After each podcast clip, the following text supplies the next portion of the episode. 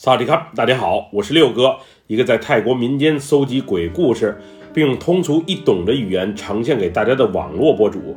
今天带给大家的故事名叫《白衣老者》，来自一位泰国苏林府朋友的分享。接下来就让我们一起进入到这个故事当中。在我的一生里，我经历过许多次神奇的经历，但是只有那一次让我格外的记忆犹新。记得那是二十年前的事儿。当时我的丈夫在泰国东北部苏林府的一家商业银行工作，他当时算是一个部门主管，工作虽累，但是收入还不错。唯一的缺点就是平时的应酬有点多。记得当时他每月都得去曼谷的总行开会，自己开车的话，四百三十多公里，大约六七个小时就能到。有时他也会带着我一起去。顺便在曼谷玩一圈，有时他则会带着高尔夫球具和曼谷的朋友打打球。我给他的自由度还是蛮高的，虽然他所在的银行女职员很多，长相佳、身材好的也不少，不过我对他还是蛮信任的。偶尔和客户通宵喝酒，夜不归宿，我也不计较，毕竟他的工作性质就是这样，我也理解。不过我感觉我丈夫还是挺自觉的，去哪儿一般都会提前汇报，每回去曼谷开会也都会给我和孩子啊带些小礼物。他只要对这个家在乎并且负责，有时逢场作戏和客户去那些夜生活场所，我也都能睁一只眼闭一只眼。我对他的最低底线就是不要找固定的小三儿就好。那是五月初的一天，泼水节刚过，老公又准备去曼谷开会。这回啊，他准备也带我去，把孩子放在爷爷奶奶家照看。开完会之后，准备俩人去美丽的海滨城市巴迪亚过一个浪漫的周末。去之前的一天，我去苏林府当地的美发店做头发，头发刚剪完，老公一阵急促的电话打给了我。让我抓紧时间，赶紧去让他们银行。他这里有个重要的人，想让我见一下。原本我这头发刚剪好，还准备做个造型，不过在老公的急促催促下，我只能改变原先的计划，迅速吹干头发之后，开车前往他们位于市中心老城区的银行。我在过去的路上，老公多次打电话问我到哪儿了。当时我也好奇地问：“到底有什么事儿让我这么着急赶过去？”不过他一直都不肯说，就是告诉我来了，自然就知道了。我到老城区银行的时候，老公已经在门口等待了。他招呼我停好车之后，给我直接领到了柜台后面的职员办公室。这时，我看见一个身穿白色长袍的老者坐在那里。这个老头儿有着披肩的银色长发，头发虽长，但是瞅着非常的干净。老头给人的感觉特别的瘦，但是精神状态很好。从面庞以及袖口露出来的胳膊来看，老头的皮肤有些黑，而且是那种亮黑的肤色。大大的眼睛更是非常的有神。当我一进门和他四目相对的时候，我竟然有种被催眠的感觉。老公介绍说，这位白衣老者就是泰国东北部有名的白衣法师唐大师，他算命看相特别的准。今天难得来一趟银行，也想让他给我算算命。说完之后，老公还小声在我耳边嘟囔了一句：“大师说我两年之后会调到曼谷总部去工作，而且职位还不低哦。”要说这个唐大师，我以前貌似是听过他的大名，不过对这些白衣法师又或是黑衣法师，我一直都不太相信。他们要是真的什么都知道，早就去做大事儿了，又怎会在我们这样的小城市混生活？当时大师给了我一张运势单，让我把个人信息填在表格中，例如什么时候生的人，哪年结的婚，身高、体重等。当时我想，怎么感觉和做个人调查一样？就凭这些信息，能算得准吗？我填单子的时候，我能感觉到唐大师一直在盯着我看。当时我老公就在身旁，他就那么直愣愣地瞅着我，总让我感觉心里怪怪的，还顺便有些害羞和尴尬。我单子还没填完的时候，一道低沉并沙哑的声音打破了原本尴尬的氛围。让我奇怪的是，关于我的童年，还有我年轻时候的事儿，许多我谁都没告诉过的事儿，大师竟然自己全念叨出来了。例如，我十岁的时候和家人坐船顺着湄南河北上，当时船翻了，还死了不少人。我十三岁的时候骑车去上学，遭遇车祸，导致左胳膊骨折了。我和我老公想要二胎，但一直没要成。还有就是我个人的一些身体疾病，此前我连老公都没告诉过他。不过这个唐大师竟然全都知道。当时我也怀疑过，是不是老公提前和大师透露过，俩人在捉弄我。不过仔细一想，有些信息，有些细节，我可是从来没和任何人说过呀。唐大师又是怎么知道的呢？当我写完运势单递给唐大师的时候，大师瞥了一眼之后，就和我简单说了几句话：“你的命还不错，以后会很幸福的。两年后会有个儿子，这辈子家庭幸福，衣食无忧。不过，当我听见‘不过’这俩字儿的时候，心里着实有些慌。”毕竟，不过这俩字可包含的内容实在是太多了。不过三天，最多七天之内，你将会有个大劫，自己需要多加小心。能挺过去的话，以后也就没有什么坎儿需要怕的了。我刚要问这劫是什么，怎么才能避过去？不过此时的大师却起身，双手行合十礼。并和我们道别，说他还有事儿，不能久留。当时的我还有些奇怪，这话怎么说一半就不说了？莫非是到花钱的环节了？不消费的话，大师不帮你破局？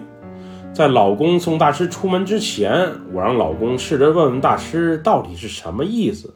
总之，那时的我很是困惑。过了一会儿，老公回来了，说他想留大师吃饭。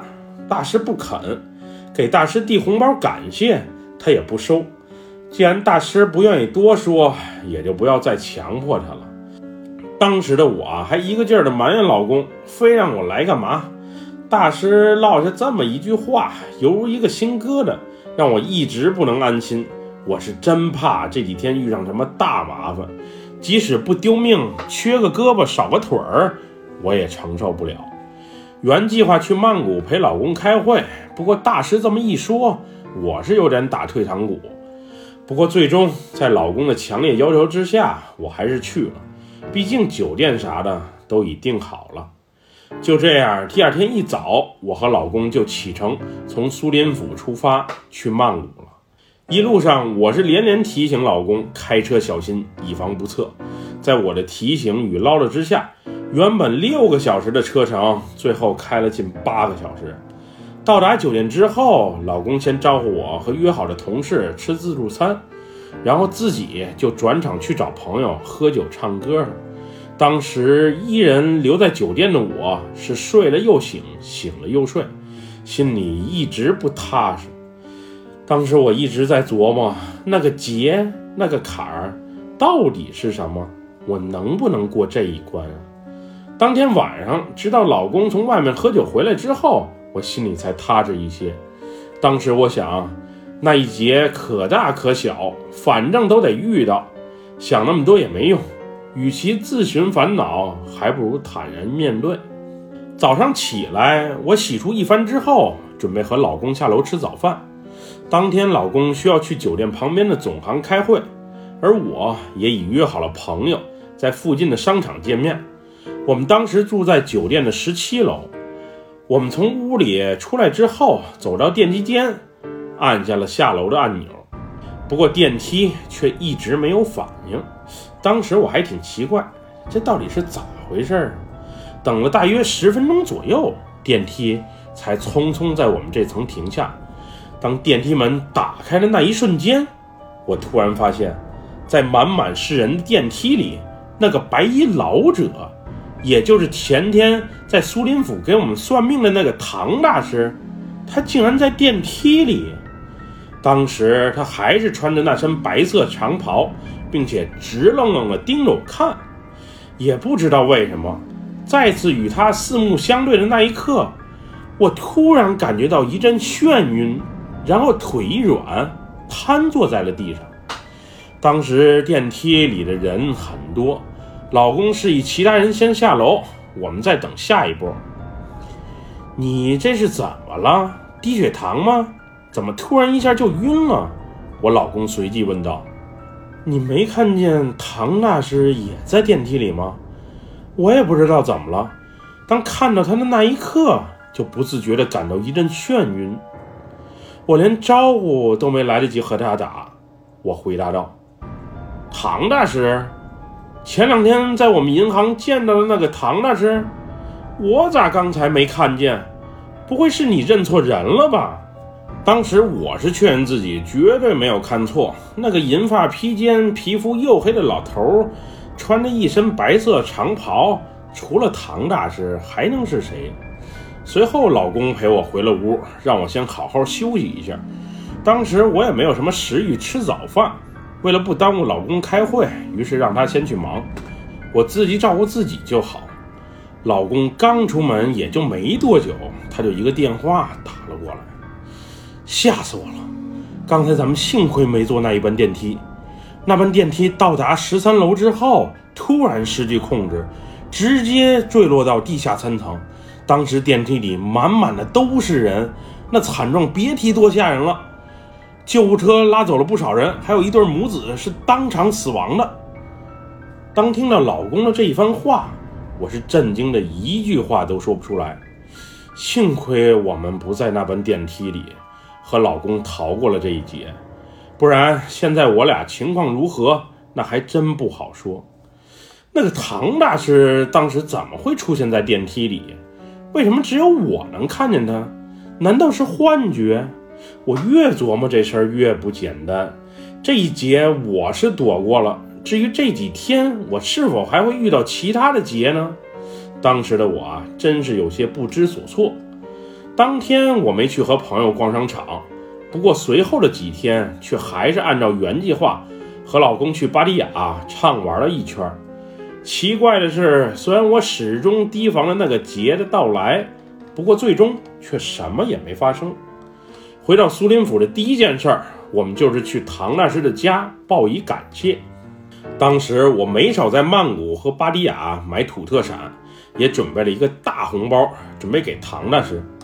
不过，当我们到唐大师家的时候，我们却吃惊地发现，唐大师竟然走了，竟然往生了。葬礼办了三天就草草结束了，我们去的前一天正好是葬礼的最后一天，很遗憾没能赶上。大师走的时候很安详，是在睡梦中走的。第二天一早被家人发现的时候，身体已经凉了，并且没有心跳了。而大师走的那天，就是我在曼谷的酒店电梯里见到他的那天清晨。莫非他那天是特意提醒我不要上那个电梯，是为了帮我度过这一劫？据大师家人说，大师最近身体啊不太好，已经意识到自己啊可能时日不多，所以早已把自己的后事料理好了。原本大师走了，他弟子这么多，至少得办个一百天的葬礼。不过大师生前就强调过，三天。只要三天，一切从简就好。当时老公还嘟囔了一句：“要不大师那天去我们银行，把所有的现金都给取了出来，让弟子带回家。原本早就看透了这一切，已经在提前安排了。那天我们把买的土特产以及准备好的感谢费留给了大师的家人，不过信封换成了白色。我也示意老公再多放一些。”毕竟大师算是咱们的救命恩人。两年之后，我和老公第二个孩子，正如大师所言，顺利的出生了。老公也确实像大师说的那样，被调去了曼谷的总行，并且职位也得到了很大程度的提升。这就是我的故事，至今我还想不明白，为什么大师那天会出现在电梯里？为啥大师会如此了解我的过往？他为啥能对我俩的未来预测得如此准确？总之，一切的一切实在是太蹊跷了。我是真的想不明白。本期故事就分享到这里，喜欢六哥故事的朋友，别忘了点赞和关注哟。咱们下期节目再见，么么哒，拜拜，萨瓦迪卡。